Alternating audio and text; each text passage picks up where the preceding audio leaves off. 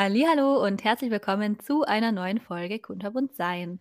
Heute habe ich wieder einen wundervollen Gast mit am Start und zwar den lieben Alex. Hallo. Ja, hallo Svenja. Schön, dass ich da sein darf. Ja, schön, dass du dabei bist. Ich freue mich sehr. Möchtest du dich erstmal kurz selber vorstellen? Ja, das kann ich kurz machen. Also ich bin Alex und ich bin heute hier, weil es auch um Autismus gehen soll. Und ich bin selbst kein Autist, aber ich arbeite in der Autismusambulanz in Halle jetzt seit ja, mehr als zweieinhalb Jahren und freue mich davon heute ein bisschen zu erzählen. Sehr cool. Willst du erstmal erzählen, was du so machst in dem Bereich?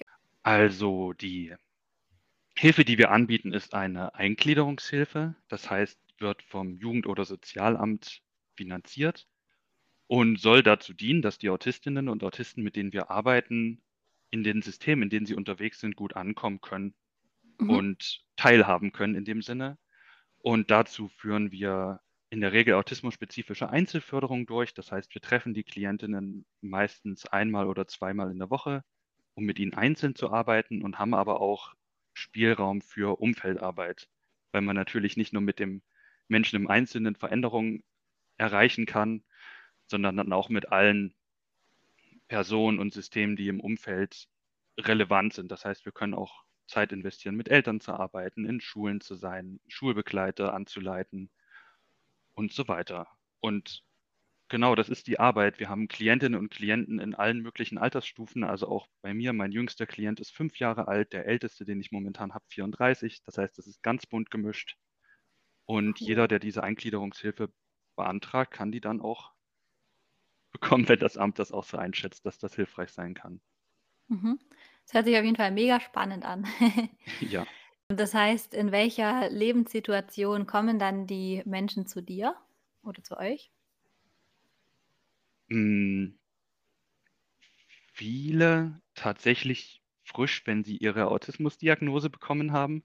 Mhm. Also bei einigen läuft es tatsächlich so ab, dass die in die Diagnostik gegangen sind, dann die Diagnose bekommen haben und dann dort direkt gesagt bekommen, wenden Sie sich doch mal an die Autismusambulanz. Also das ist natürlich ein relativ regionales Angebot, aber es läuft, gehe ich davon aus, an vielen Orten so. Mhm. Und ja, die haben ja in der Regel auch diese Diagnostik angestoßen, weil sie bestimmte Bedarfe haben, weil es Schwierigkeiten gab im Alltag, weil sie an vielen Stellen nicht weiter wissen. Und mit diesen Aufträgen kommen die Menschen bei uns an, melden sich an zu einem Erstgespräch, einer Erstberatung und da wird dann geklärt, was, was sind die Themen, wie war der Werdegang bisher, was sind die Aufträge, die erfüllt werden sollen. Und dann, genau, wenn sich daraus ein Bedarf ergibt und die Ämter das genehmigen, diese Hilfe, dann können wir danach in die Arbeit starten. Cool. Ja, genau. Also das heißt, die Menschen, die, die haben ihre Diagnose. Manchmal ist es natürlich auch so, dass Leute auch schon mal hier waren und dann ein paar Jahre es alleine versucht haben, alleine klargekommen sind und dann einfach in einer neuen Lebensphase auch wieder neue Bedarfe entstehen und die Leute auch wieder zurückkommen. Auch das gibt es. Aber viele, so ist es in meiner Wahrnehmung, kommen tatsächlich direkt nach der Diagnostik dann zu uns. Mega schön, dass es da so eine Anlaufstelle gibt. Total, wo ja. Man Hilfe holen kann. Ja, vor allem, weil ich auch von vielen Leuten höre, dass, oder jetzt in sozialen Medien gerade lese, dass sie sich so alleingelassen fühlen mit der mhm. äh, Diagnostik und dann viele sogar im Erwachsenenalter diese Diagnose bekommen haben und dann sagen, gut, jetzt habe ich die, aber Hilfen gibt es nur für Kinder. Ja. Und da finde ich das tatsächlich schön, dass, dass es zumindest diese Form von Hilfe gibt, in der viele ankommen können. Richtig cool und sinnvoll, was du machst. ja, finde ich auch, ja. Deswegen macht es auch Spaß. Wie bist du dann auf das Thema Autismus gestoßen? War das eher so ein Zufall oder hat dich da irgendwas Besonderes dran interessiert?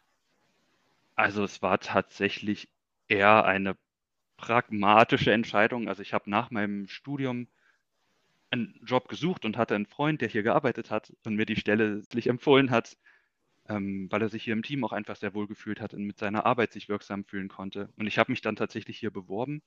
Und insofern bin ich nicht mit, mit dem Thema Autismus schon hierher gekommen, sondern das war einfach mhm. die erste Anlaufstelle, die ich gefunden habe. Und bin jetzt aber ungemein froh, dass ich hier gelandet bin, weil es ja eine sehr erfüllende Arbeit ist. Und jetzt mhm. im Rückblick ist mir dann auch nochmal gekommen, dass ich damals ein freiwilliges soziales Jahr gemacht habe in einer Grundschule und ich habe da ein Mädchen betreut, also war mehr oder weniger in diesem Jahr ihr Integrationshelfer. Mhm. Und mir wurde nie richtig gesagt, was bei ihr im Raum steht, ob es da eine Diagnose gibt oder nicht. Es war immer nur ein Kind, was eine besondere Aufmerksamkeit braucht und die konnte ich Mhm. ihr dann geben in diesem Jahr. Und wenn ich das jetzt im Nachhinein nach meiner Erfahrung hier in der Autismusambulanz beurteile, dann war dieses Mädchen ganz klar Autistin. Und das war für Mhm. mich dann im Rückblick einfach total spannend, weil ich mit ihr auch schon sehr viel gelernt habe und da auch sehr kompetente Eltern kennengelernt habe, die mir auch schon sehr viel vermitteln konnten. Und da kann ich jetzt sagen, ja, das war schon mal irgendwie da, das Thema, auch wenn das für mich damals noch keinen Namen hatte. Ja. Aber ja, die Arbeit macht Spaß und ich bin jetzt hängen geblieben und kann mich da total ähm, austoben mit meinen Ideen. ja. Sehr cool. Ja, vor allem, wie du vorhin gesagt hast, es gibt halt einfach auch genug Bedarf und ähm, dann ist es auch umso schöner, wenn man sich da in der Arbeit wiederfindet und ja, das irgendwie von Herzen gerne macht. Ja, absolut. Also der Bedarf ist riesig. Also auch wir haben eine Warteliste. Menschen können auch nicht hierher kommen und dann geht's zack los, Ja. sondern der Bedarf übersteigt in der Regel das, was wir in der individuellen Situation leisten können. Genau. Ja, das ist, glaube ich, leider überall so, gell? Ja, tatsächlich. Vor allem auch schon Ja. in die Diagnostikstellen. Also die meisten kommen ja gar Ja. nicht so weit, dass sie bei uns auf der. Warteliste stehen, sondern warten drei Jahre auf ihre Diagnostik. Ja, Ja, was auch tatsächlich heftig. schwierig ist und kräftezehrend. Ja.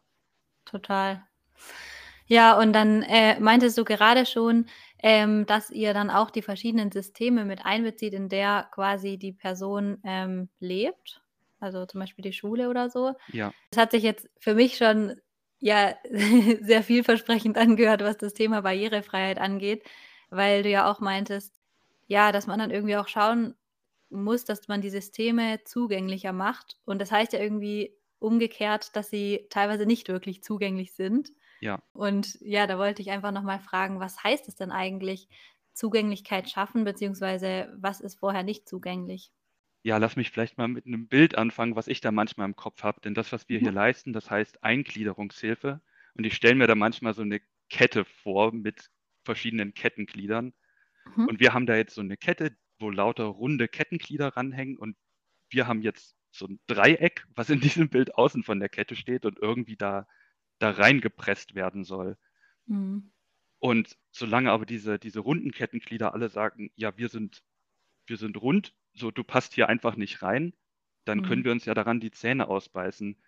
Und mit Barrierefreiheit meine ich in dem Fall, dass wir den anderen Kettengliedern auch manchmal sagen, so ihr seid gar nicht alle so rund, wie ihr euch fühlt, ihr seid vielleicht auch Vierecke und auch Dreiecke und auch mal Ja. ein, eine Linie und manche von euch sind vielleicht rund, aber ihr seid schon auch alle verschieden, habt auch alle ganz verschiedene Bedarfe.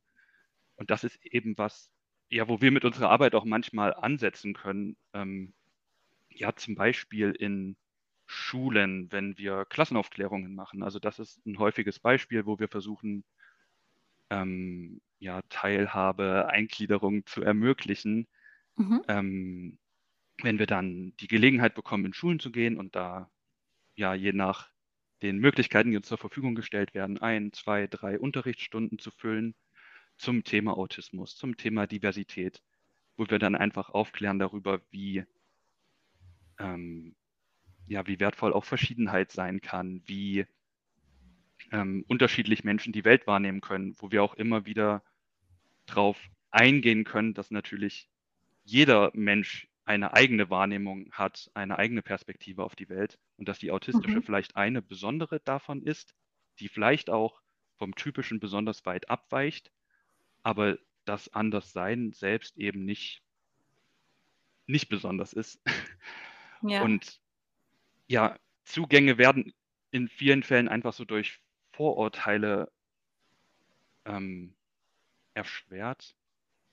Und ja, da sehe ich einen Weg zur Barrierefreiheit, wenn wir einfach diese Vorurteile abbauen könnten, um ja zuzulassen, dass Menschen teilhaben können.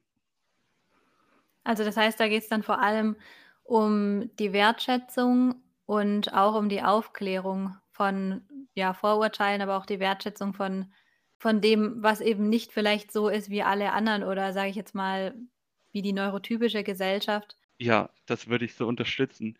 Und ich finde das bei Autismus so besonders. Also gut, das ist jetzt der Bereich, in dem ich arbeite, aber die, die Themen, die meine Klientinnen und Klienten beschäftigen, die sind so zutiefst menschlich und nachvollziehbar. Also Ja. es ist ja alles nichts Außerirdisches, dem ich begegne, sondern es geht ja teilweise darum, ja, wenn es Wahrnehmungsbesonderheiten gibt und jemand sagt, in diesem Raum diese Lautstärke, die kann ich nicht aushalten, dann habe Mhm. ich ja gar keinen Grund, mit diesem Menschen zu, zu diskutieren, sondern dann sage ich, was können wir denn, wie können wir denn eine Umgebung herstellen, Ja. in der du gut arbeiten und gut sein kannst oder überhaupt erstmal existieren kannst. Mhm. Und das sind ja keine besonderen Bedürfnisse oder ähm, ja ganz extravagante Dinge, die gefordert werden, sondern das ist ein menschliches Miteinander an ganz vielen Stellen. Ja. Ähm, ja, und deswegen setze ich da so sehr an Vorurteilen an in meinem Denken, um eben diese Entfremdung zu minimieren, um zu sagen, ihr seid euch gar nicht so unähnlich. Vielleicht in der Ausprägung von verschiedenen Merkmalen, Besonderheiten, aber nicht im Grundsatz. Ja klar, ich glaube, niemand ja. mag es gerne, wenn's viel zu laut ist. Ja, also ja, das sind Person ist es vielleicht schneller viel zu laut oder woanders oder keine Ahnung. das sind ja auch Dinge, wo man total gut anknüpfen kann. Also Ja. auch, ja, es geht häufig um Stimming. Also Mhm. viele Autistinnen und Autisten regulieren sich selbst, indem sie stimmen. Das heißt, indem sie sich auf irgendeine Art und Weise ja selbst stimulieren. Zum Mhm. Beispiel, ja, das, das Klischee, das Typische ist zum Beispiel das äh, Wippen, das den Körper nach vorn und nach hinten ähm, bewegen, was ja erstmal ein Bewegungsreiz ist, die Lagewahrnehmung stimuliert. Mhm. Und ja, das wird als außergewöhnlich wahrgenommen. Oder ich hatte mal ein Kind kennengelernt, das machte dann Tiergeräusche. Und natürlich ist das was Besonderes, aber ich kann es ja immer wieder auf was zurückführen, was alle kennen und kann dann auch Ja. zu den anderen sagen, ja, schau mal, wenn du besonders nervös bist, was machst du dann? Läufst du vielleicht immer hin und her in einem Raum Ja. oder du äh, fängst an, an deinen Nägeln rumzuspielen oder mit dem Fuß zu wippen. Also Mhm. ja, es ist, es ist ein sehr ähnliches Phänomen, aber eben in einer ganz anderen Ausprägung. Aber Ja. deswegen finde ich es bei Autismus so spannend, weil ich denke, wenn man sich nur mal drauf einlässt und über das, die offensichtlichen Symptome hinwegschaut, dann kann man einfach viele Gemeinsamkeiten entdecken und dadurch eben auch ja, Verständnis herstellen und sagen, ach so, das ist jetzt gar nicht so super besonders, sondern das ist jetzt auch ein Verhalten, was ich nachvollziehen kann, zumindest als Mensch. Ja.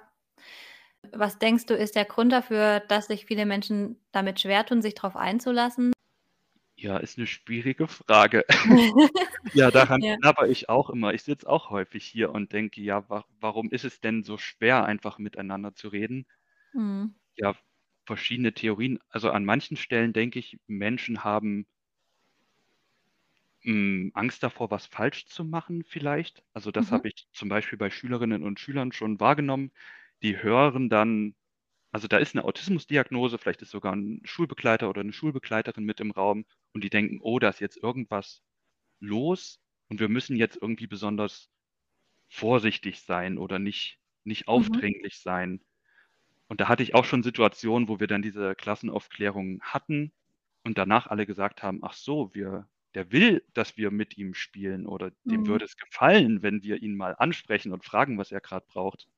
Also ich denke, das ist eins, so diese Barriere im Kopf zu denken, ich muss diese Menschen jetzt ganz super besonders behandeln. Ja, das könnte eins sein. Und ja, ich denke, ein anderes ist auch, ähm, ja, dass man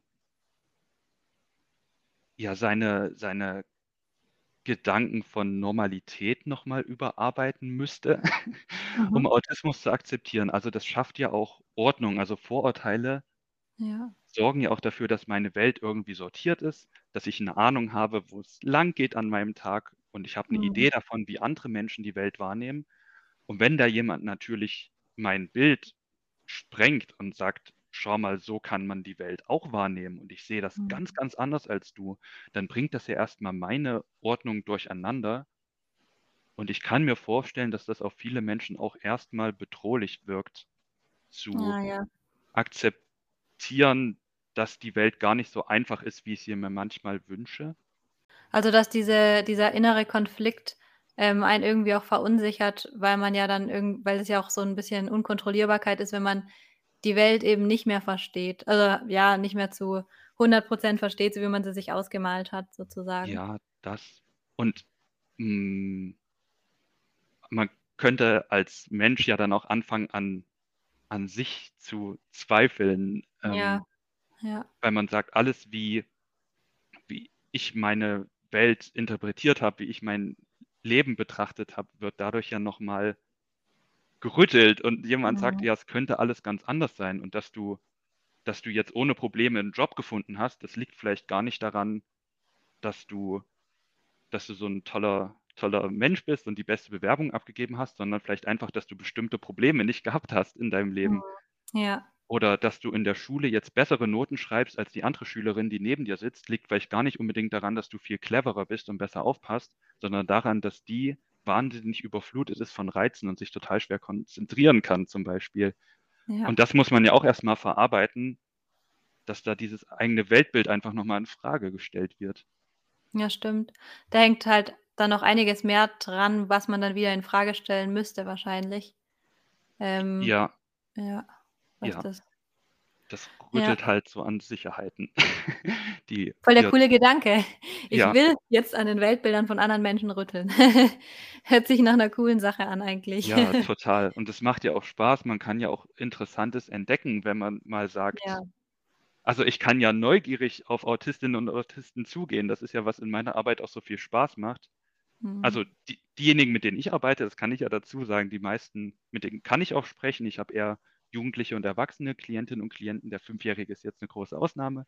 Mhm. Aber mit denen kann ich mich natürlich auch hinsetzen und kann neugierig nachfragen: „Ja, wie ist das denn für dich?“ Also, wenn mir Ja. 'n Klient sagt: „Ja, Smalltalk taugt mir gar nicht, ich verstehe das nicht“, dann sage ich: „Ja, hilf hilf mir mal zu verstehen, was in dir vorgeht. Also, wie führst du denn 'nen Gespräch?“ Ja. Und ja, das kann ja auch Spaß machen und das greift mich ja in keiner Art und Weise an. Also, ich kann ja dann sagen, ähm: „Ja, interessant, sehe ich anders, aber ich habe ja keinen Grund, das jetzt nicht zu akzeptieren oder ihm zu sagen: ‚Ne, das stimmt jetzt nicht, was du mir erzählst.‘“ Aber das ist eben was, was ich ganz oft vorfinde.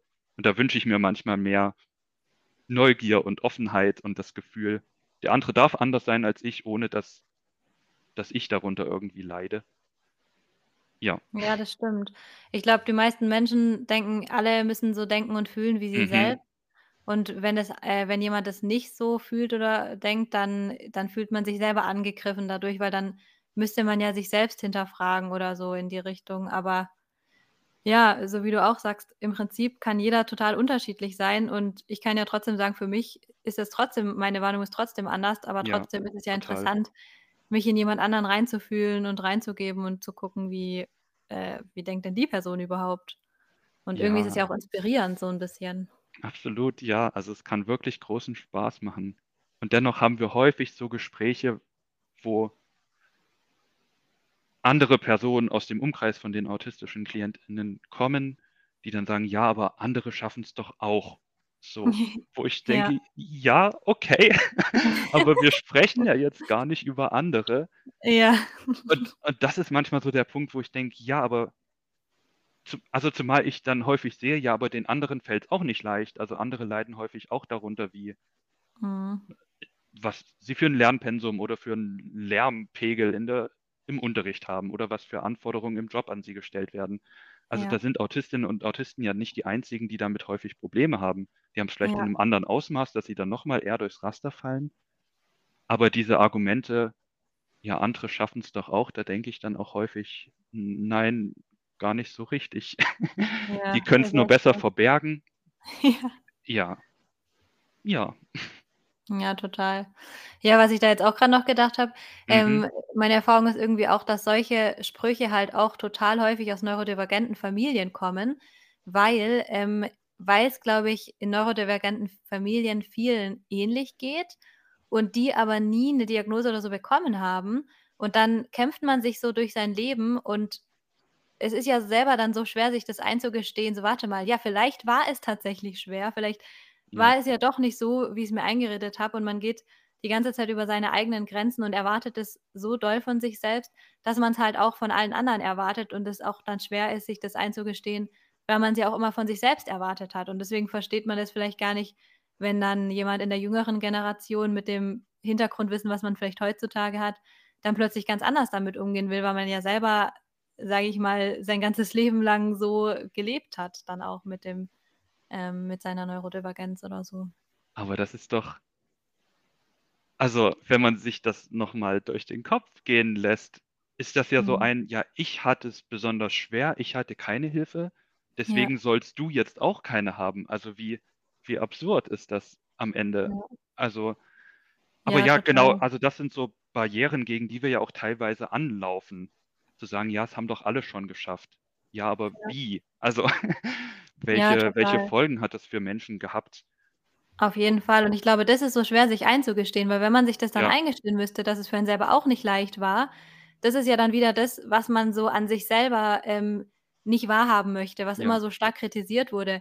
Dann muss ich ja sagen: „Warte mal, ähm, ich hatte auch Probleme. Ich ja, hatte Herausforderungen, ähm, ich wurde an der einen oder anderen Stelle behindert. Ich“ ja, und genau das ist, glaube ich, so schwer, weil das halt auch in der Gesellschaft, glaube ich, grade in den, ähm, früheren Generationen noch viel stärker tabuisiert wurde und das gar nicht zur Debatte stand.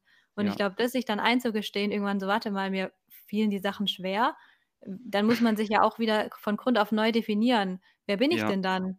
ja, Äh, und so. Und ich glaube, das Ganze, wie du auch sagst, mit diesem ganzen mit dieser ganzen Definition und dem eigenen Weltbild wäre halt auch wieder so 'ne riesige Geschichte, ähm, mit der man wahrscheinlich auch gar nicht sagen möchte, ähm: „Hey, du kriegst die Hilfe nicht, weil ich sie nicht hatte“, ähm, sondern im Gegensatz eher, dass man sich selber nicht eingestehen kann, wie schwer das alles für einen war ja. und so. Und ich glaube, das ist dann ein Punkt, an dem viele Menschen einfach schon abblocken, weil das Ja, 'n großen Prozess anstößt, der auch Energie braucht ja, und total. Aufmerksamkeit braucht. Und das einmal anzufangen, kann ja auch einfach viele Wunden öffnen.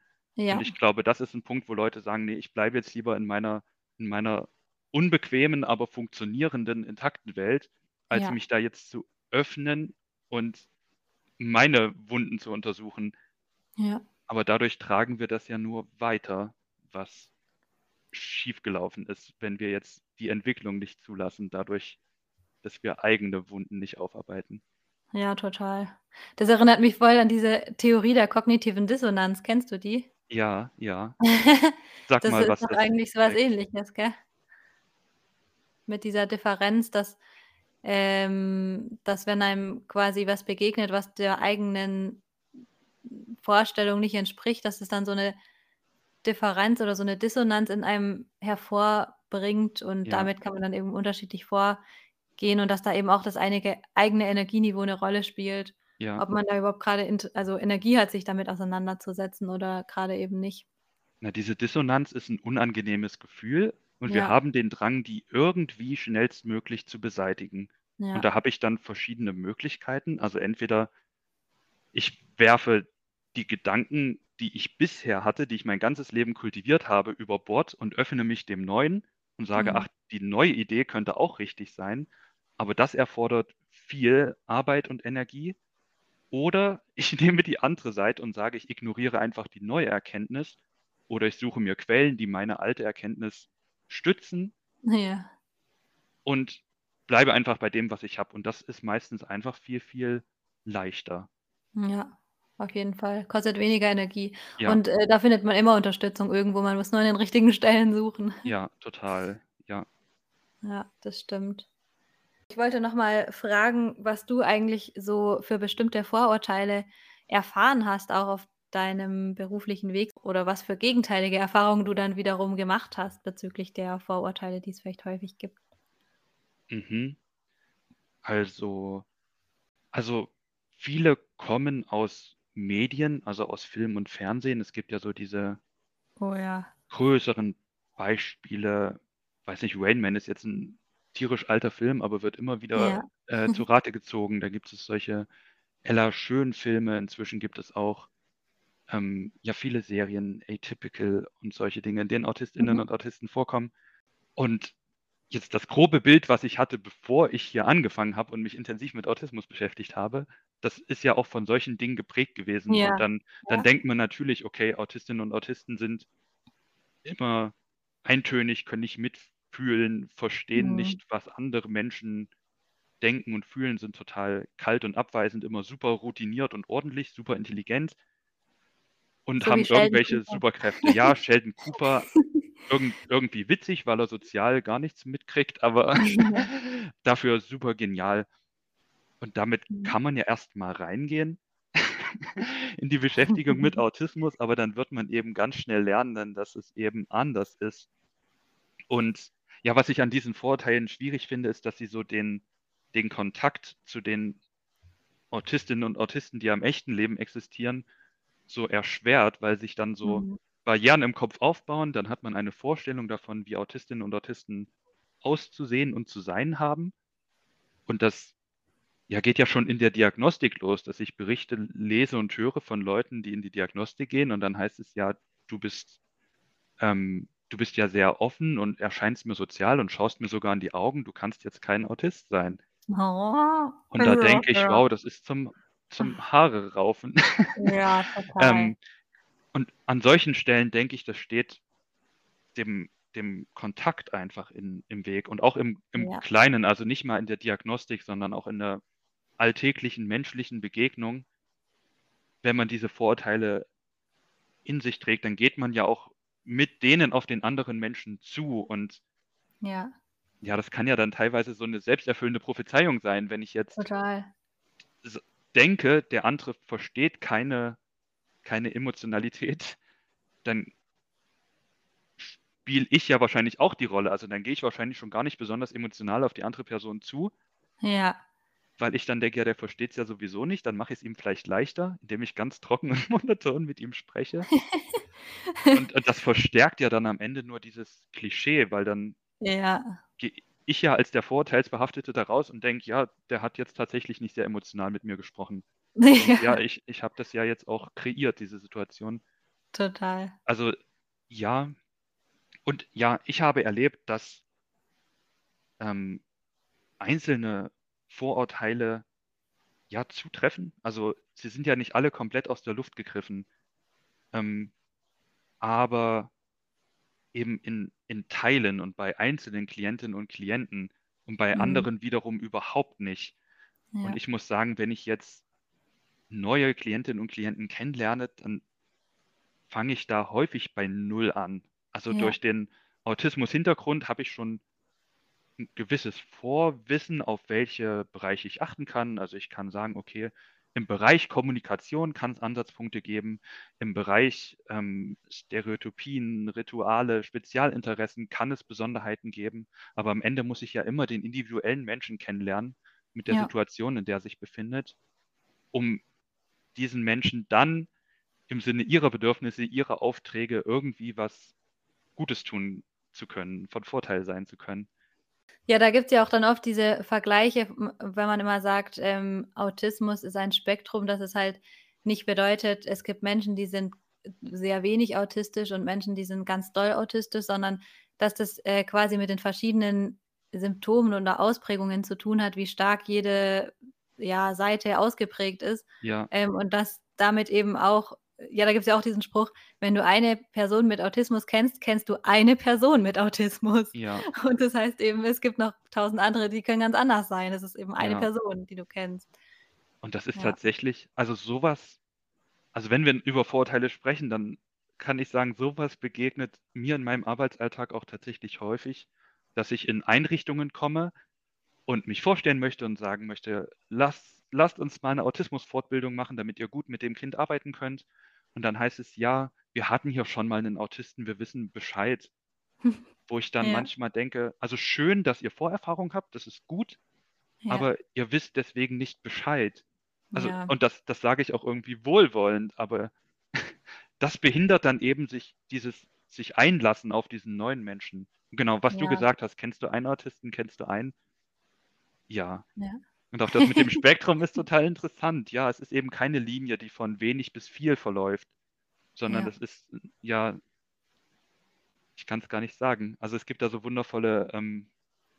Diagramme dazu, genau, die Ja. einfach in alle Richtungen ganz unterschiedlich ausschlagen können. Also es gibt bestimmte Ja. Besonderheiten, wie schon gesagt, auf die man gucken kann, aber die Ausprägungen, die können so dermaßen verschieden sein, dass die, die Erscheinungsbilder von Autismus einfach um Welten verschieden sein können.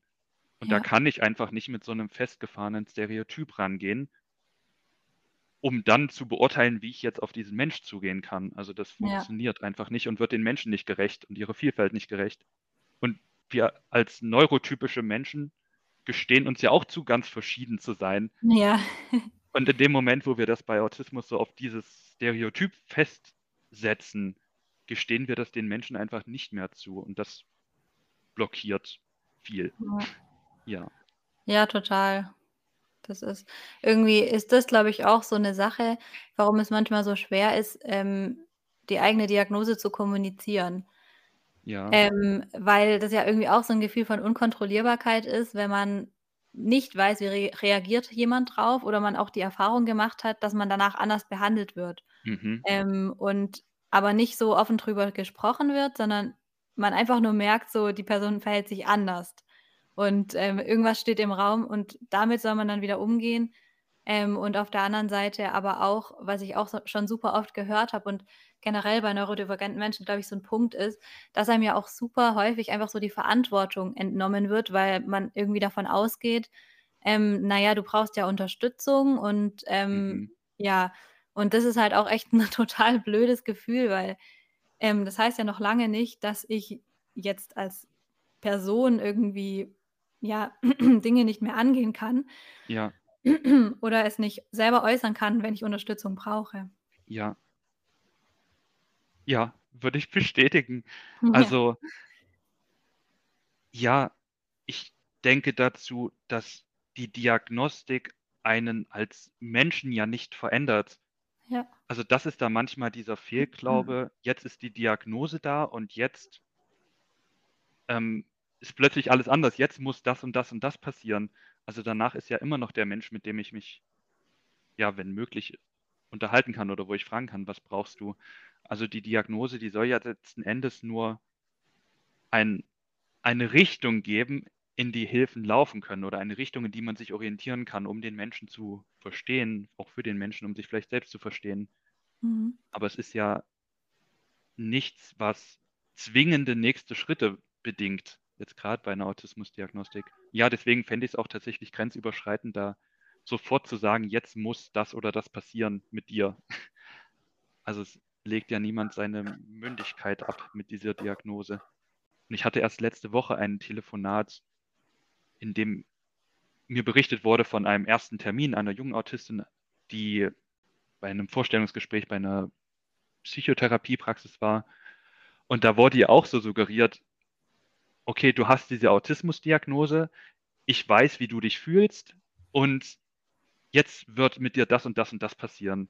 Mhm. Also, wir werden jetzt diese und diese Schritte machen, damit's dir dann besser gehen kann, weil Mhm. du hast ja definitiv diese“ „ähm, Probleme in deinem Leben.“ Wo das Ja. junge Mädchen dann auch reagiert hat mit: „Nein, du du kennst mich jetzt überhaupt nicht. Also, Ja. was was maßst du dir an, jetzt zu sagen, du würdest mich irgendwie verstehen oder würdest mir sagen können, was ich brauche? Wir kennen uns seit Ja. 20 Minuten.“ Und das sind, ja, Mechanismen, die schädlich sein können. Das ist auch Total. überhaupt kein genereller Vorwurf, aber es gibt eben diese Geschichten. Ja. Ja. Ja, total. Und ich glaube, genau das ist es ja, was eigentlich die Diagnose für einen selbst bew äh, bewegt, dass Mhm. man vielleicht wieder Hoffnung hat, wo man keine vorher keine mehr hatte, so wei weil man halt das Verständnis nicht hatte und einfach nur ja, man hat es nur erlebt, aber man hat's halt nicht verstanden und dann vielleicht auf sich selber bezogen und alles. Und, Ja. ähm, man hat sich ja dadurch schon total wenig wirksam gefühlt, weil man konnte ja nichts verändern. Man hat ja den Grund nicht ge verstanden. Und wenn man nicht versteht, dann kann man ja schlecht irgendwas in dem Sinne verändern so. Das heißt, man fühlt sich da davor schon irgendwie so ausgeliefert, sage ich jetzt mal. Ja. Ähm, und dann ist es ja so die Hoffnung so: „Jetzt endlich, ne? Jetzt kann ich endlich das in die Hand nehmen, jetzt verstehe ich's, jetzt habe ich irgendwie endlich wieder was selber in der Hand.“ Ähm, und dann, keine Ahnung, wenn einem dann eben noch so was begegnet, dass einem das wieder aus der Hand genommen wird. Ich glaube, das ist eigentlich das Schlechteste, was passieren kann, weil Ja. genau das wäre ja so gut für das Selbstwertgefühl, wenn man jetzt endlich auch wieder lernen kann, so: „Hey, stimmt, wie gestalte ich denn eigentlich mein Leben anders? Wie kann ich jetzt eigentlich die Beding Bedingungen für mich verändern, damit ich wieder das Gefühl habe, mich wirksam fühlen zu können?“ Und so weiter. Ja. Ja, also das da bin ich jetzt so hin und her gerissen tatsächlich in Mhm. Gedanken. Also, auf der einen Seite würde ich auch sagen, ja, diesen Prozess aufzunehmen, wenn jemand sagt: „Endlich erkenne ich mich, endlich verstehe ich mich, endlich bin ich wieder handlungsfähig“, Ja. den würde ich auch jederzeit unterstützen. Auf der anderen Seite, ähm, gibt es auch Menschen, also die landen teilweise auch bei uns in den Erstberatungen oder dann auch in der ähm, in der Hilfe, die dann sagen: „Okay, es ist also Autismus. Das Mhm. heißt, ich ich kann nichts dafür. Mhm. Jetzt gehe ich dahin und dann machen die das wieder ganz.“ Mhm. Also Ah, okay. also bei manchen schlägt das auch ins komplette Gegenteil um, dann zu Ja. sagen: „Ich Ah, ich okay. habe damit jetzt nichts mehr zu tun.“ Und selbst Ja. das kann ich ja auf der einen Seite verstehen. Also, sowohl den Eltern würde ich gerne sagen: „Ja, es ist kein Erziehungsfehler, sie haben jetzt nichts falsch gemacht, sondern es ist einfach Mhm. 'ne andere Art zu sein“ und die dadurch entlasten. Und ich möchte auch den den Klientinnen und Klienten selbst sagen: „Du du bist nicht falsch oder komisch, sondern dass sich Dinge komisch angefühlt haben, das hat mit dem Autismus zu tun.“ Ja. Aber deswegen müssen wir sie ja trotzdem noch in die Verantwortung nehmen und sagen: „Ja, was Ja. brauchst du jetzt?“ Und genau, also ich finde, da gibt es beide Extreme. Also manche, die dann total Feuer fangen und sagen: „Jetzt kann ich endlich.“ Und Ja. andere, die dann erst recht sagen, ähm: „Jetzt okay, dann mach mal.“ Aber das hat Mhm. natürlich auch mit dem Bild von Autismus zu tun, was vorherrscht. Also, wenn man Autismus jetzt, ja, wie viele als 'ne 'ne Krankheit verstehen, die irgendwie Mhm. geheilt werden muss, dann kommt Ja. so ein: „Ja, repariere mal bitte mein Kind“ irgendwie schneller in die Gedanken als wenn man's als eine Form des des Seins betrachtet, die ja, mit der man einfach umgehen muss und die auch in eine Gesellschaft passen kann. Ja, Ja, total. und natürlich gibt's auch alles dazwischen. Also, es sind jetzt nicht nur diese Extreme, aber das ist so auch ein ein Spektrum, was uns Ja. da begegnet teilweise. Mhm. Fall.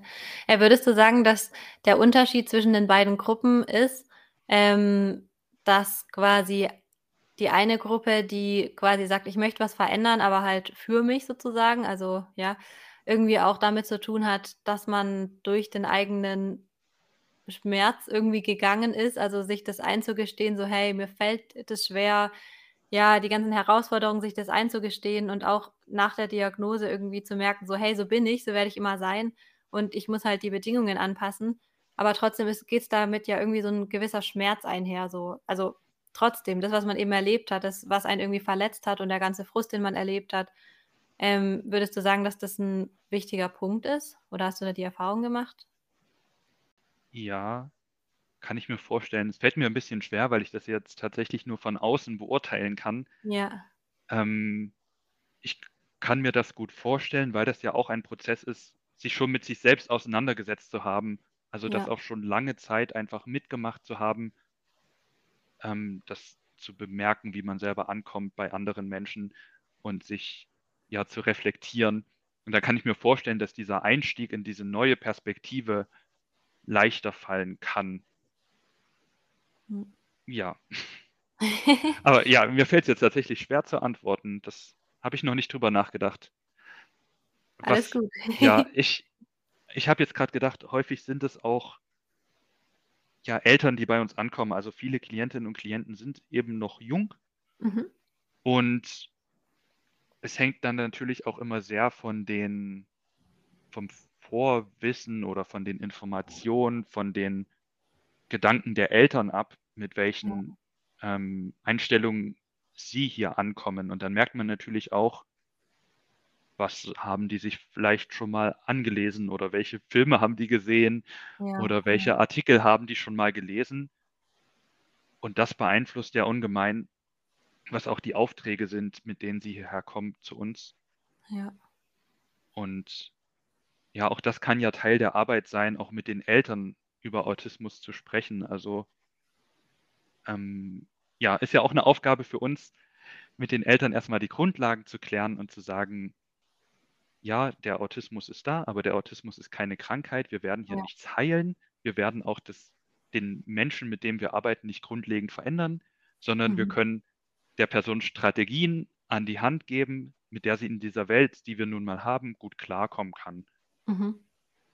Und es, es gibt nichts zu reparieren. Ja.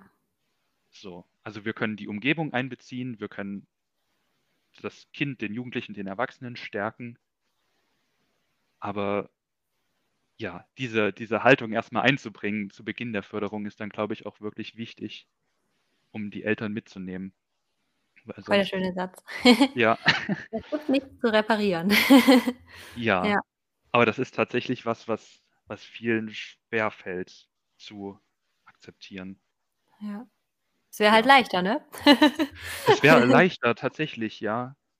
Und das ist ja der Punkt, an dem wir vorhin schon mal waren. Also für viele ist das ja so, wenn dann diese Diagnose da ist, also dann Mhm. hat ein, ein Therapeut oder ein Arzt hat gesagt, da ist jetzt Autismus, da ist endlich eine Diagnose und jetzt können wir Mhm. endlich was dagegen machen. Also ich Ja. kenne das ja auch von mir, wenn ich jetzt meinen Hautarzt, äh, Hausarzt besuche Mhm. und ich habe irgendwas, dann bin ich ja auch froh, wenn der mir irgendwie sagt, das ist jetzt das und das Ja. und dann kann das ja wegmachen. Also dann gibt er mir eine Medizin und dann ist das weg. Mhm. Aber das ist eben bei Autismus einfach nicht so. Und das fängt ja schon bei der Einsicht an, dass es eben keine Krankheit ist. Weil mit diesem Krankheitsbegriff geht ja immer wieder einher, dass ich auch auf eine Heilung hoffe und auch, dass ich ein automatisches Leid voraussetze, weil Krankheit ist immer in irgendeiner Art und Weise mit Leid verknüpft. Ja, diesen Gedanken würde ich bei Autismus einfach weg haben gerne. Also es gibt viel Leid, das will ich überhaupt nicht in Abrede stellen, aber es ist nicht automatisch mit dem Autismus gekoppelt, Ja. sondern es geht dann mehr darum, wie sich das Leben mit Autismus anfühlt in einer Umwelt, die das nicht unbedingt Oh ja. ähm, mit einbezieht. Ja. Mhm. Ja, mega. Das ist echt sehr wahr.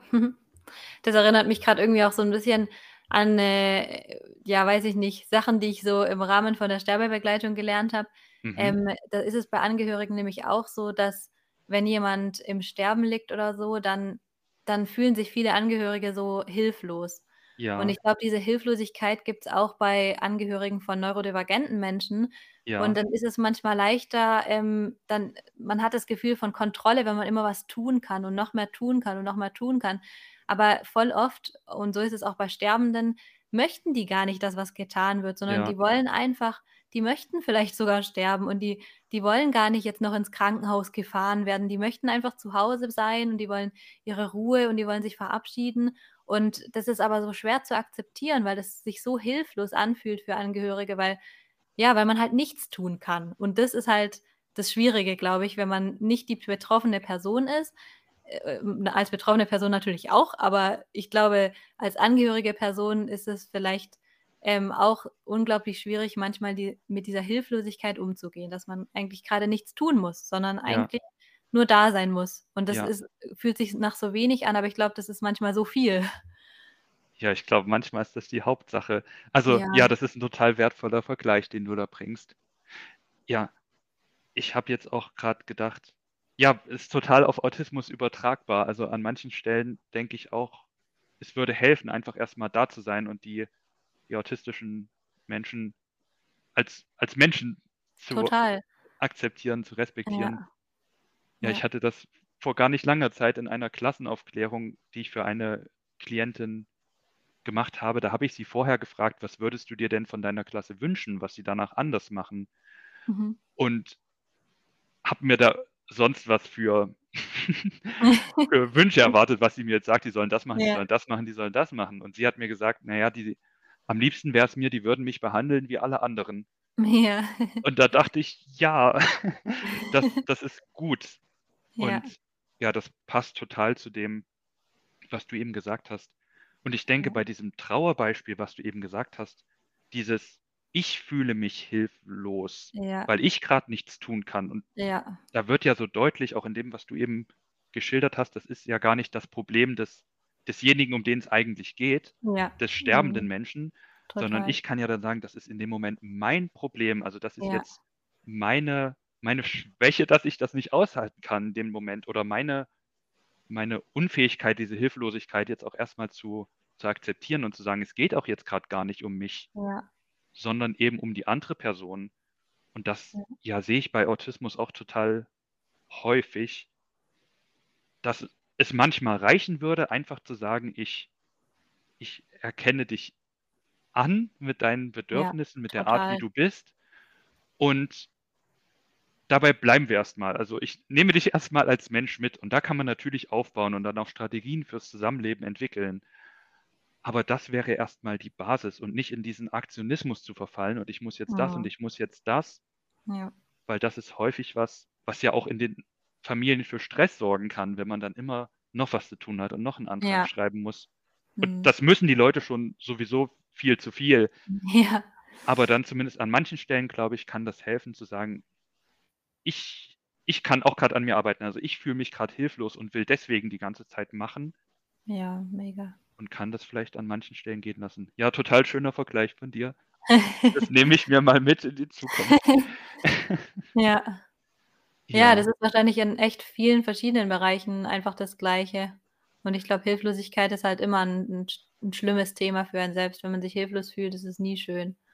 Und ja, im Endeffekt sind ja auch, wenn man's jetzt mal, äh, auf die extreme Variante betrachten will, sind Traumata ja auch nichts anderes als Situationen, in denen wir uns hilflos fühlen und in denen uns 'ne Situation unkontrollierbar vorkommt. ja. Und im Prinzip ist das halt nichts, was man erleben möchte und auch nichts, was man fühlen will. Das ist einfach, ähm, schwierig, damit umzugehen, wenn man das Gefühl hat, die Kontrolle nicht zu haben und das ja.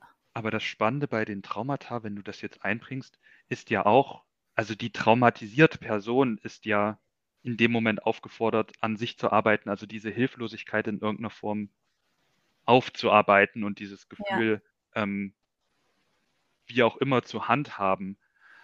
Und das Spannende jetzt im Bereich Autismus, also wenn sich Personen im Umfeld von Autistinnen und Autisten hilflos fühlen und da Mhm. daher Stress mit sich haben, dann finde ich das so verkehrt, dass die die Aufgabe wiederum an die Autistinnen und Autisten abzuwenden. Ja, Weil total. das Problem der Hilflosigkeit ist ja einfach bei den Menschen drum rum, aber die können dann eben ganz bequem sagen: „Ja, aber du bist ja anders. Ja, Ja. da damit habe ich 'n Problem, aber du bist ja die Person, die anders ist.“ Und Ja. das würde ich mir manchmal so sehr wünschen, dass dann die Arbeit bei einem selbst anfängt, dass ich mich frage: „Ja, warum warum bewegt mich das jetzt so, dass die andere Person anders ist? Also, warum kann ich nicht Ja. sagen: ‚Ja, sei halt anders?‘“ So, dann okay, dann ist der Raum Bier eben zu laut, okay. Sondern Ja. warum warum muss ich jetzt sagen: „Andere halten's doch auch aus?“ So, warum Ja. fasst mich das so an emotional? Ja. Und genau das würde ich mir manchmal wünschen, dass das mehr passiert. Nicht gleich dieses nach außen gehen und sagen: „Du musst jetzt, weil du bist anders“, Mhm. sondern dass ich zu mir sage ich arbeite an mir und sage: „Ja, ist es jetzt grad 'ne Hilflosigkeit, die ich empfinde? Oder gibt es 'n Anteil in mir, der grad sagt: ‚Ach, ich würde mich manchmal auch gern so verhalten.‘“ Wenn jetzt Ja. jemand 'ne Autistin ihr ihr ihr Sicherheits äh, Kuscheltier mit zur Ja. Schule bringt, irgendwie Ja. das das pinke Pony oder was auch immer. Und dann sitze ich vielleicht da und denke: „Ja, was was erlaubt die sich? Was Mhm. traut die sich? Ist die peinlich?“ Oder was auch immer. Und in meinem Inneren denke ich dann vielleicht auch, ich würde eigentlich auch total gern mal so 'n pinkes Ja. Pony mit zur Schule bringen. Ja. Und das ist ja dann alles immer mein Problem. Ja. Also, ja, ich will's jetzt gar nicht so verharmlosen. Sicher gibt's auch, ähm Situationen, in denen sich die autistischen Personen dann auch für andere sehr herausfordernd verhalten. Aber die Grundeinstellung, ähm, da würde ich mir mehr wünschen diese ja, in diese Innensicht noch mal zu gehen, in die Introspektion und mal zu sagen: „Warum schafft es diese Situation jetzt, mich so zu bewegen?“ Vor Ja. allem, wenn's um so ähm, Dinge geht, die einfach nicht mein Problem sind.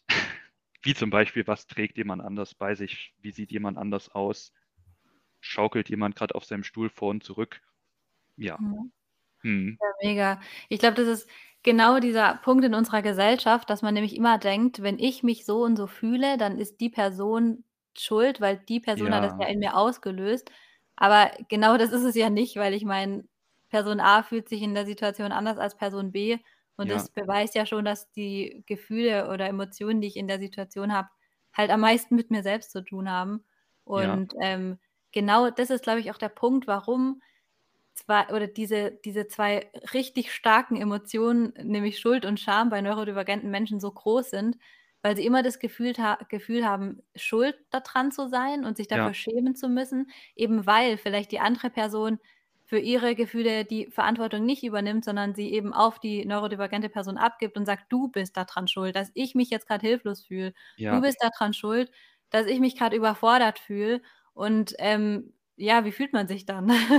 Natürlich Ja. fühlt man sich da nicht gut und denkt sich dann so: „Ja, anscheinend stimmt was nicht mit mir. Anscheinend bin ich irgendwie das Problem.“ Und das nimmt ein Mensch ja auch für sich auf. Also, das wird ja Ja. dann total als Gedankenkonstrukt internalisiert.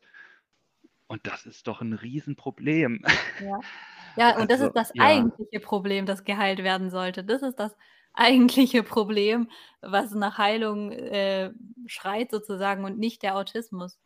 Ja, Äh. und was ist dann der Weg, Svenja? Ja. Ja, ich denke dann so häufig, ja, es sind es sind alle Menschen in irgend 'ner Form verletzt in Ja. ihrem Leben und es gibt für alle Herausforderungen und verschiedene Formen von ähm ja, ja, ich lande jetzt wieder bei Verletzungen. Aber wir ähm, können die so schnell auf andere abwälzen, ja. Ja. Ist Ja. eben leichter.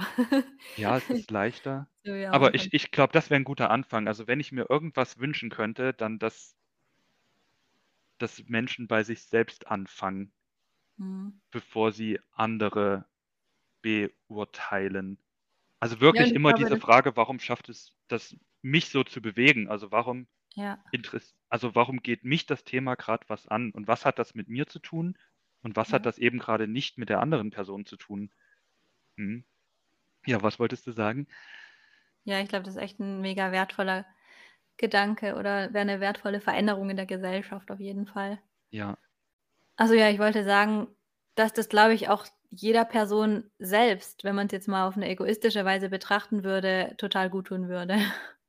Selbst wenn man Ja. wenn's einem nicht mal um das Gegenüber gehen würde. Ich glaube, es würde auch so in jeder Person total viel bewegen, wenn man sagt: „Ich übernehme die Verantwortung für das, was ich fühle und für meine Bedürfnisse und schiebe sie eben nicht auf jemand anderen ab“, der vielleicht dann auch manchmal 'n leichtes Opfer ist Ja, ja. in der Situation, weil man sich ja dann eh schon falsch fühlt, sondern ja, vielleicht ist es manchmal anstrengender, aber ich glaube, das bringt halt auch echt viel einem selbst. Ja, und dann ist es natürlich total leicht, so was auf marginalisierte Gruppen abzuschieben. Ja. Also, auf Menschen, die abweichen, die sowieso am Rand stehen, zu Ja. sagen: „Ihr seid jetzt das Problem.“ So, dann habe ich's Ja. plötzlich nicht mehr. Ich habe diesen Rucksack abgegeben und dann soll Mhm. jemand anders den tragen. Aber da kommen wir nicht raus, wenn wir unsere unsere emotionalen Rucksäcke nicht erst mal bei uns leer machen. Ja. Ja. Das stimmt. Und dafür bräuchte man dann wahrscheinlich genau das, was wir am Anfang gesagt haben, dass man nicht, ähm, sich dadurch angegriffen fühlt, Ja. sondern dass man das quasi als Punkt für sich nimmt oder auch als, ja, Möglichkeit, ähm, sich zu verändern und zwar für sich selber auch. Also, ich meine, man selber entscheidet ja, in welche Richtung man geht, aber ich glaube, wenn man die Verantwortung übernehmen kann und sich nicht angegriffen fühlt, sondern eben was mit konstruktiver Kritik anfangen kann, Ja. dann, ähm, macht man sich damit selbst auch 'n oder tut man sich damit selbst auch 'n sehr großen Gefallen. Ja, total. Und das ist ja bei allem so. Ich meine, bei allen, äh, Arten der Diskriminierung, wenn jetzt äh, wenn jetzt jemand zu jemand anderem sagt: „Sorry, aber das war bisschen rassistisch von dir“, Ja. dann wird's wahrscheinlich auch unglaublich viele Leute sa geben, die sagen würden: „Ich? Ich bin doch kein Rassist.“ Ja. Und, ähm, das ist halt genau das 1. Problem, dass man denkt, man kann das beurteilen und möchte natürlich auch kein Rassist sein. Aber es wäre halt in dem Fall richtig zu sagen: „Oh, ja, da war ich wohl rassistisch, da muss ich was Ja. dran ändern.“ Und eben hinter die Fassade zu gucken von also, nicht die Bewertung wahrzunehmen, sondern die Information dahinter sozusagen. Ja, und eben nicht sofort in die Abwehrhaltung zu gehen. Ja. Und dafür Mhm. müss also, wenn mir das so gehen würde, dann müsste ich's dafür erst mal schaffen, mein Ego zu überwinden. Also, zu Ja. sagen: „Das ist jetzt kein Angriff auf meine Integri Integrität, sondern das ist jetzt 'ne Information, die ich erst mal bekomme.“ Und wenn ich wenn ich das geschafft habe, mein Ego erst mal zur Seite zu schieben und zu sagen: „Ich muss jetzt hier grad nichts verteidigen“ Mhm. dann kann ich ja sagen: „Ach so, das hat dich verletzt. oder ach so, das war rassistisch, dann überdenke ich meine Rede nochmal oder ich mache das in Zukunft anders oder ich entschuldige mich dafür, was auch immer mhm. dann angemessen wäre. Aber eine häufige Reaktion ist ja tatsächlich dann irgendwie, also entweder ein totales Verkennen von Nein, das ja. gibt es nicht, das hat nichts mit mir zu tun. Oder wenn man das dann irgendwann überwunden hat, dann sowas wie ja Schuld und Scham. Also ja, ich, ich wollte doch nicht. Also ich habe mhm. das jetzt nur gesagt, aber ich will doch niemanden verletzen und ich bin doch nicht ich bin doch nicht rassistisch, ich bin doch Oder nicht behindertenfeindlich. Es war nur ja. lustig gemeint. Ja, Jetzt hab dich doch nicht so. Ja. Aber das sind alles so Reaktionen, um dieses eigene Ego zu schützen. Und das ist so schade, weil uns dadurch so viel entgeht. Total. Und da, da wird so viel Energie rein investiert, die einfach ja in meinen Augen dann so oft vergeudet ist. Ja, stimmt. Eigentlich kostet es ja dann auch wieder Energie, dieses Abwehren und ja. Möglichkeiten suchen, warum das jetzt nicht angenommen werden kann. Und ich glaube, das Krasse, was einem dadurch entgeht, ist genau das, was du am Anfang gesagt hast, ähm, dass es halt auch echt was unglaublich Schönes sein kann, wenn man einem Menschen offen begegnet und sich auf eine Person einlässt und auch auf die Dinge, die herausfordernd für eine Person sind, weil man halt da einfach dann wiederum super viel lernen kann und ja. sich inspirieren lassen kann. Und genau das entgeht einem halt, wenn man eben nicht offen durch die Welt geht, sondern halt versucht, seine eigenen Weltbilder zu schützen und sich angegriffen fühlt durch andere Lebenswelten oder andere Lebensbilder oder so. Ja. ja. Aber ja, ich denke auch viel drüber nach, warum das so schwer ist. Und mhm. ja, ich, ein Faktor ist, glaube ich, ja wirklich, dass es mehr Energie kostet, diese neuen Informationen zu integrieren in das Selbstbild, ja. zu sagen, ich sage auch manchmal rassistische Sachen, ich sage auch manchmal behindertenfeindliche Sachen, ich sage auch manchmal sexistische Sachen. Denn das ja. ist ja was, da sind wir wieder bei der kognitiven Dissonanz zu sagen, ja.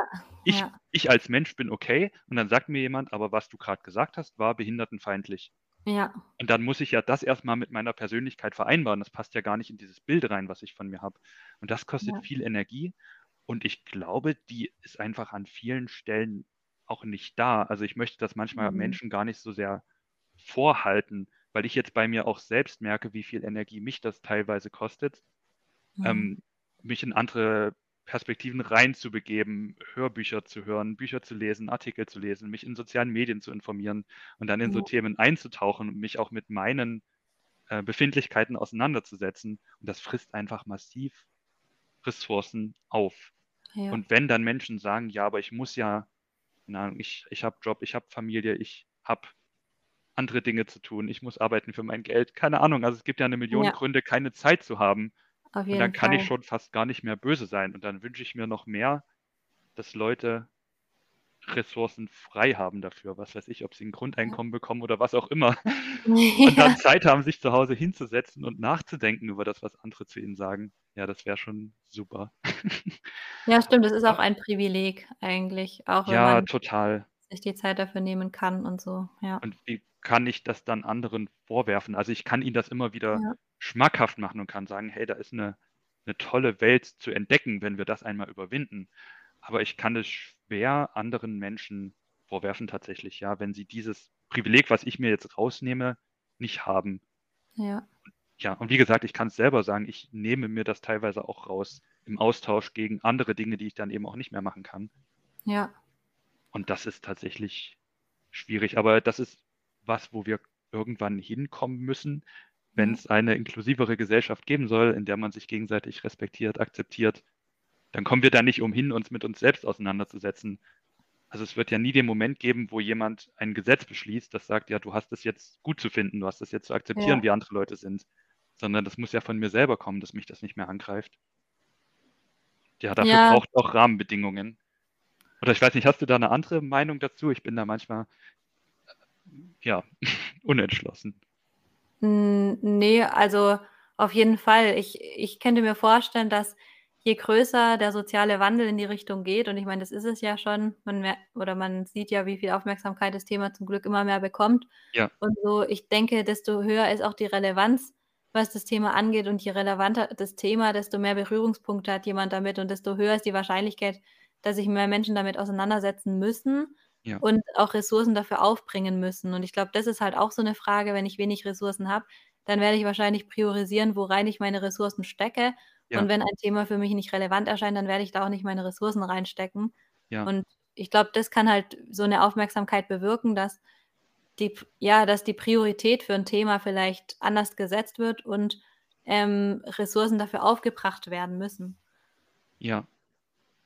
Ja. Und das wäre vielleicht irgendwie 'n oder ja, könnte ich mir jetzt vorstellen, dass das vielleicht schlu schlussendlich dann der entscheidende Weg ist, ja. Das heißt, die Themen es hilft, wenn die Themen immer wieder auftauchen und immer wieder im Diskurs sind und Menschen Ja. immer wieder Berührungspunkte damit haben, um irgendwann sagen zu können: „Vielleicht hat das ja doch was mit mir zu tun.“ Ja, total. Das ist echt lustig, weil, ähm, vor 'n paar Folgen, ich weiß gar nicht mehr, welche das jetzt war, da hatte ich mal mit dem Frido 'ne Folge aufgenommen und da haben wir auch gesagt, ähm, wenn Menschen wenn man keinen Berührungspunkt mit etwas hat, Ja. dann wird diese Sache halt auch nicht barrierefrei werden, weil wenn ich 'ne Sache nicht sehe, dann werde ich die Sache auch nicht berücksichtigen, weil ich ja nicht aufm Schirm habe, dies dass diese Sache existiert.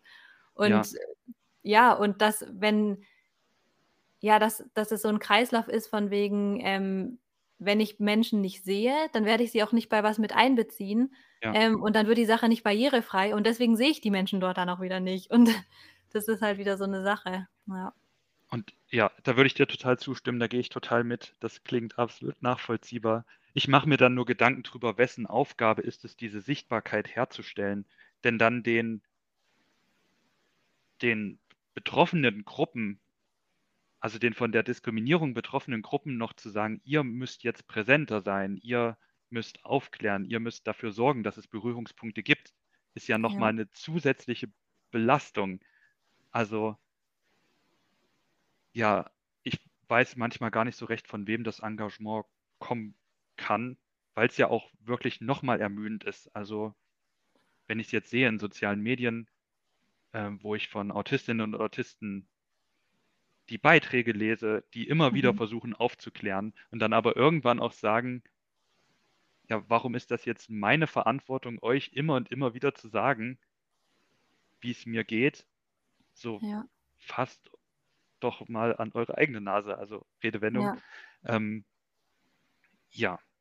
Also, das finde ich tatsächlich auch schwierig zu vermitteln. Ich glaube, das braucht das schon, dass die Leute auch selbst in Erscheinung treten und das gibt es ja auch tatsächlich mehr und mehr. Aber es Ja. darf nicht dabei bleiben. Also, ich möchte alle ermutigen, offen zu sprechen und weiß nicht, ja, hm. Ja, Ja, es total. ist schwierig. Ja, jetzt, äh, war das nicht vor 2, 3 Tagen war doch der World Autismus Day Das oder ist schon 'n paar Tage mehr her, das war Ja, der okay. 2. April, aber gefühlt 2, 3 Tage her vor Kurzem. Ja, und Ja. das passt vielleicht ganz gut. Da habe ich irgendwie auch jetzt total viele Beiträge dann eben auf diesen Accounts gesehen von Leuten, die gesagt haben: „Hey, das ist genau der Tag, an dem die meisten Falschinformationen verbreitet werden“, weil Ja. Menschen, die total viel Vorurteile haben, denken, sie müssen da drüber aufklären, aber eigentlich noch mehr Falschinformationen verbreiten. Und das ist halt dann natürlich auch wieder die Frage, ähm, also, weiß ich nicht. Ähm, klar gibt es auch andere Menschen wie jetzt dich, ähm, du setzt dich damit auseinander und fragst nach, aber es gibt halt auch genug Menschen, die das nicht tun und Ja. die vielleicht denken aufzuklären, aber im Endeffekt halt vielleicht genau das Gegenteil bewirken. Und das ist halt dann immer die Frage. Ja, Ähm, ja. ja. Aber das ist dann manchmal so schade, wenn ich dann Ja, große Accounts vielleicht sehe in den sozialen Medien, die 'ne große Reichweite haben und dann Mhm. ja auch 'nen Beitrag zu Autismus raushauen und ich Mhm. lese den dann und denke: „Oh, Leute, so ein ein ein Das ist wirklich biss ein bisschen mehr Ja. Nähe irgendwie zu dem Thema hätte einfach gut getan.“ Also, Ja. ja, dann ist es manchmal es ist ja auch nicht jede Aufklärung jetzt 'ne 'Ne 'ne gute gewinnbringende Aufklärung. Also, Ja. ist dann manchmal einfach schade. Und da ist ein ja, ein Hinweis ja auch aus der Community, also von behinderten Menschen insgesamt zu sagen: „Ja, sprecht doch mit uns.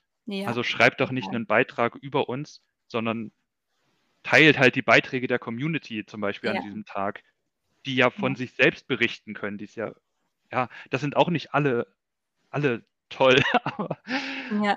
aber aber es ist dann irgendwie mit größerer Wahrscheinlichkeit akkurat, als wenn wenn jemand von außen denkt: „Ich schreibe jetzt mal was zu Autismus, was ich bei 'ner 20 Minuten Google-Recherche jetzt so rausgefunden Ja. habe.“ Ist einfach Ja. schwierig.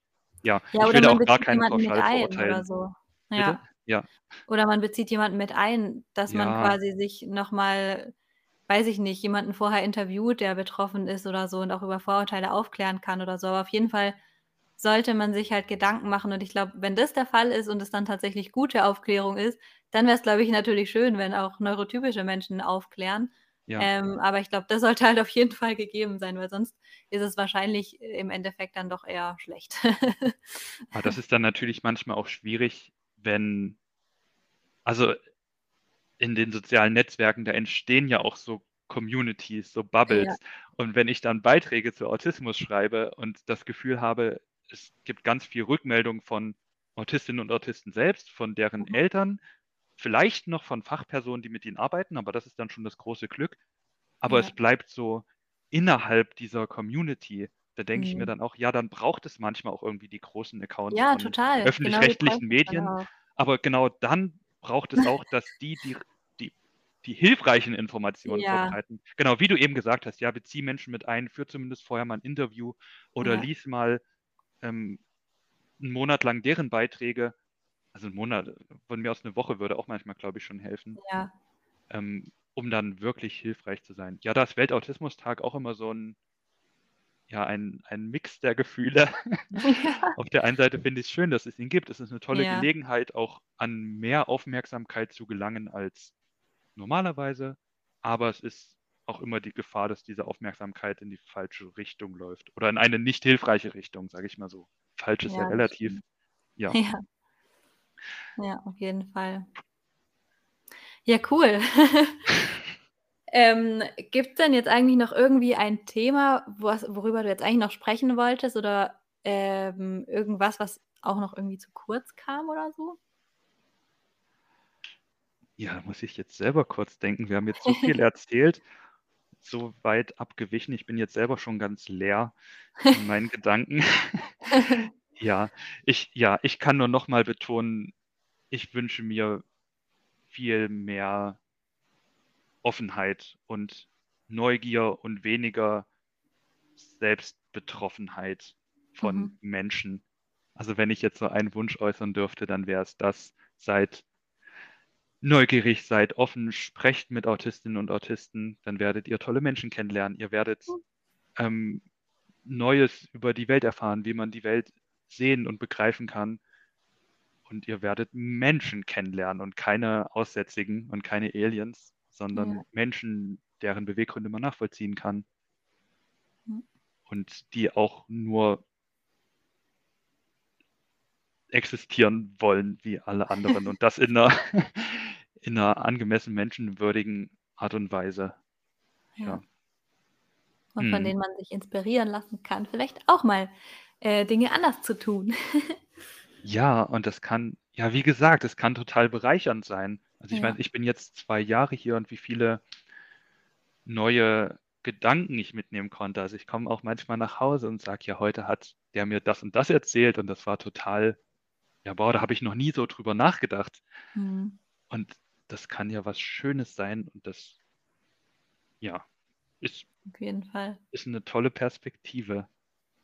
Und es bereichert auch manchmal den Alltag. Vielleicht ist das noch eins, was ich kurz erzählen kann. Ich Mhm. saß, ähm, einmal in einem in einem Restaurant mit der Familie und konnte am Nachbartisch einen ja, einen einen Mann und eine Frau beobachten, die da zusammen saßen. Und er hat die ganze Zeit geredet und war sehr engagiert und sie, ähm, starrte mehr oder weniger in die Luft, also hat ihn nicht angeschaut, saß mit verschränkten Armen und nach hinten gelehnt da und hat auch kaum geredet.